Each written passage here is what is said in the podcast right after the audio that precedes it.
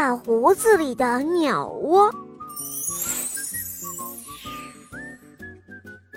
大胡子小矮人的胡子可真大，天有些冷的时候，可以用来当棉被。有一天，太阳把睡在空地上的大胡子小矮人唤醒了。大胡子正要梳理他的胡子，忽然，从他的胡子里飞出来一只小鸟。小鸟飞上了一根树枝，蹲在那儿，愣愣地看着大胡子。大胡子只好躺在原来的地方，一动也不动。这样一来，小鸟就不会受惊了。大胡子小矮人觉得。有什么东西在他的胡子轻轻地动弹？他抬头一看，不由得笑了。大胡子里有一个小鸟做的窝，里面呢有五只小鸟蛋。这小鸟在他的大胡子里孵蛋呢，哈哈！这一下可让大胡子小矮人为难了。孵蛋得安安稳稳的。一心一意的，这样才能够把小鸟孵出来。于是，大胡子小矮人只好一动不动，静静地躺在那儿，呆呆地望着白云在天空飘啊飘。后来，鸟妈妈飞上了树枝，过了一阵，鸟爸爸又回来了，嘴里叼着一条虫子。鸟爸爸先是站在树枝上，看着这个大胡子，这个家伙靠不靠得住呢？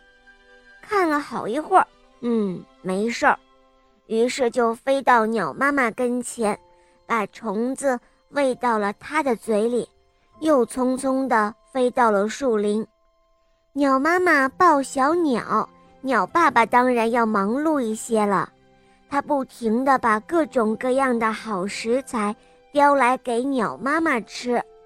从早上开始，大胡子小矮人就没有吃过东西了。本来呢，他的大胡子上结着一些野果，但早都已经吃完了，新的又没有长出来。鸟爸爸看出了大胡子肚子饿了，他及时地捉了一些虫子。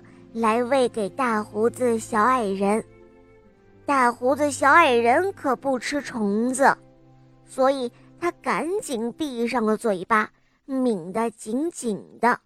他不让鸟爸爸把虫子塞到他的嘴里。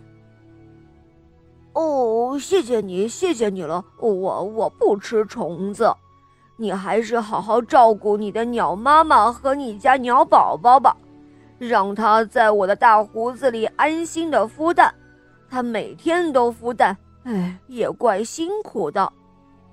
大胡子小矮人伸手拔了一些草根嚼着，不让自己的肚子太饿。他这样一动不动的，时间躺得长了，腰也会疼得厉害。可是他又不敢动，生怕一动就吓坏鸟妈妈。没过多久，他的大胡子里就传来了轻轻的咚咚声。原来啊，第一只小鸟出壳了。哇哦，欢迎你，小东西！大胡子小矮人低声地说道：“欢迎你到这美好的世界中来。”大胡子就这样忘记了口渴，忘了饥饿，又忘了腰疼。第二只小鸟出来了，紧接着第三只、第四只小鸟也出世了，接着第五只，五只毛茸茸的小鸟儿，五个可爱的小宝宝、小生命。鸟妈妈看着自己五只鸟宝宝，心里有说不出的开心。就在此时此刻啊，其实跟鸟妈妈一样高兴的还有。大胡子小矮人哦，小伙伴们，这个故事就讲到这儿了。这个故事告诉我们，小鸟是我们人类的朋友，我们要爱护它们，保护它们。平时我们要树立起爱护动物的意识哦。好啦，今天的故事讲到这儿了。